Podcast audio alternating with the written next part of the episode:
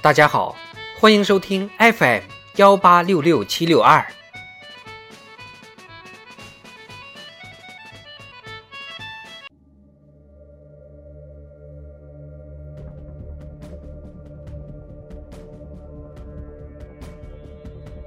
智慧人生，帮你开启生活的另一面。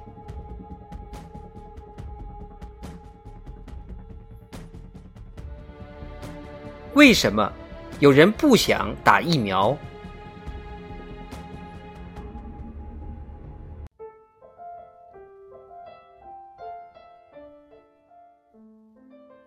昨天，一位朋友晒了打疫苗后收到的红色环保袋和蓝色的口罩，口罩上白色的标签说：“我打过疫苗了。”我打过之后去吃了一顿清淡的，晒了一碗鱼羹。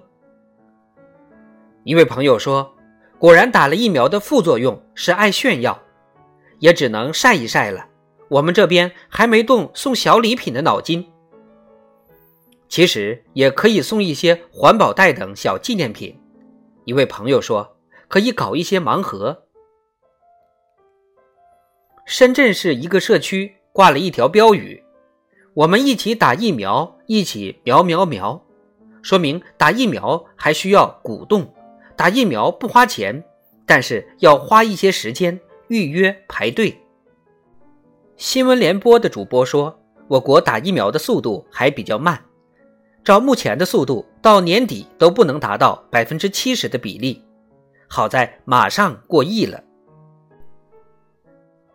有些朋友还不想去打疫苗，要么觉得自己很少外出，没必要打；要么本来就怕打针。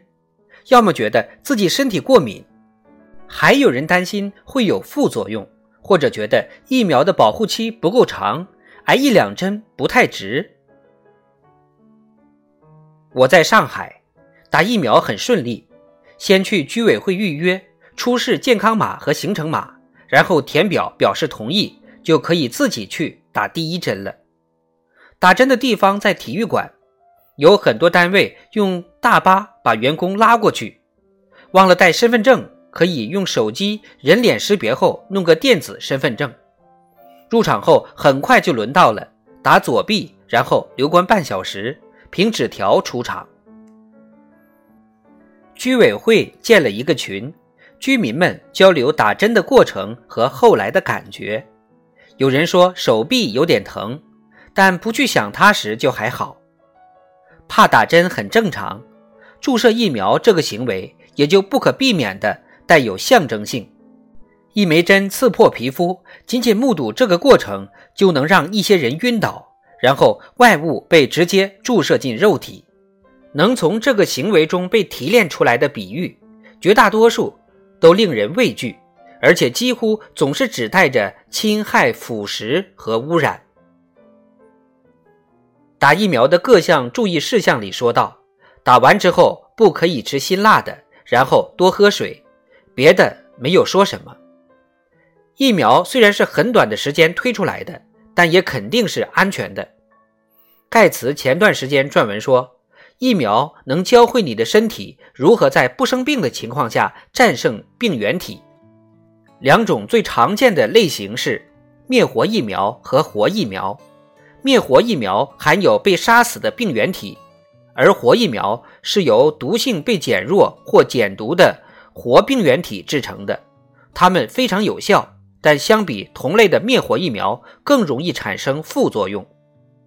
这两种类型的新冠候选疫苗有很多，原因很简单，它们的技术都很成熟，我们知道如何测试和制造它们。至于疫苗的有效性，他说：“我估计有效性至少达到百分之七十的疫苗就足以遏制疫情，有效性达到百分之六十的疫苗是可用的。”盖茨曾推荐过一本书，叫《免疫》。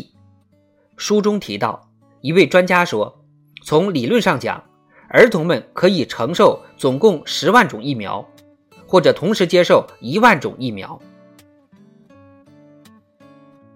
在美国，根据2004年疾控部门的一份分析结果，未接种儿童通常是白人，通常有年龄较大且已婚的妈妈，妈妈们通常有大学学历，他们的家庭收入常超过七点五万美元。这些未接种儿童常常会聚集在一个地区，增加了他们染上传染病的可能性。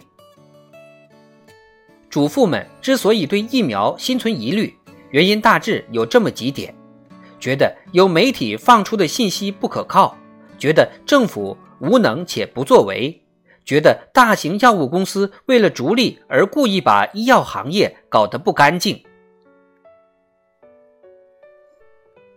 积极去打疫苗，利人利己，是一件光荣的事。接种不仅仅影响我们单独的个体。还同时影响着我们集体社区的共同体。那些要靠群体免疫力保护的人，他们的健康是托了邻人的福。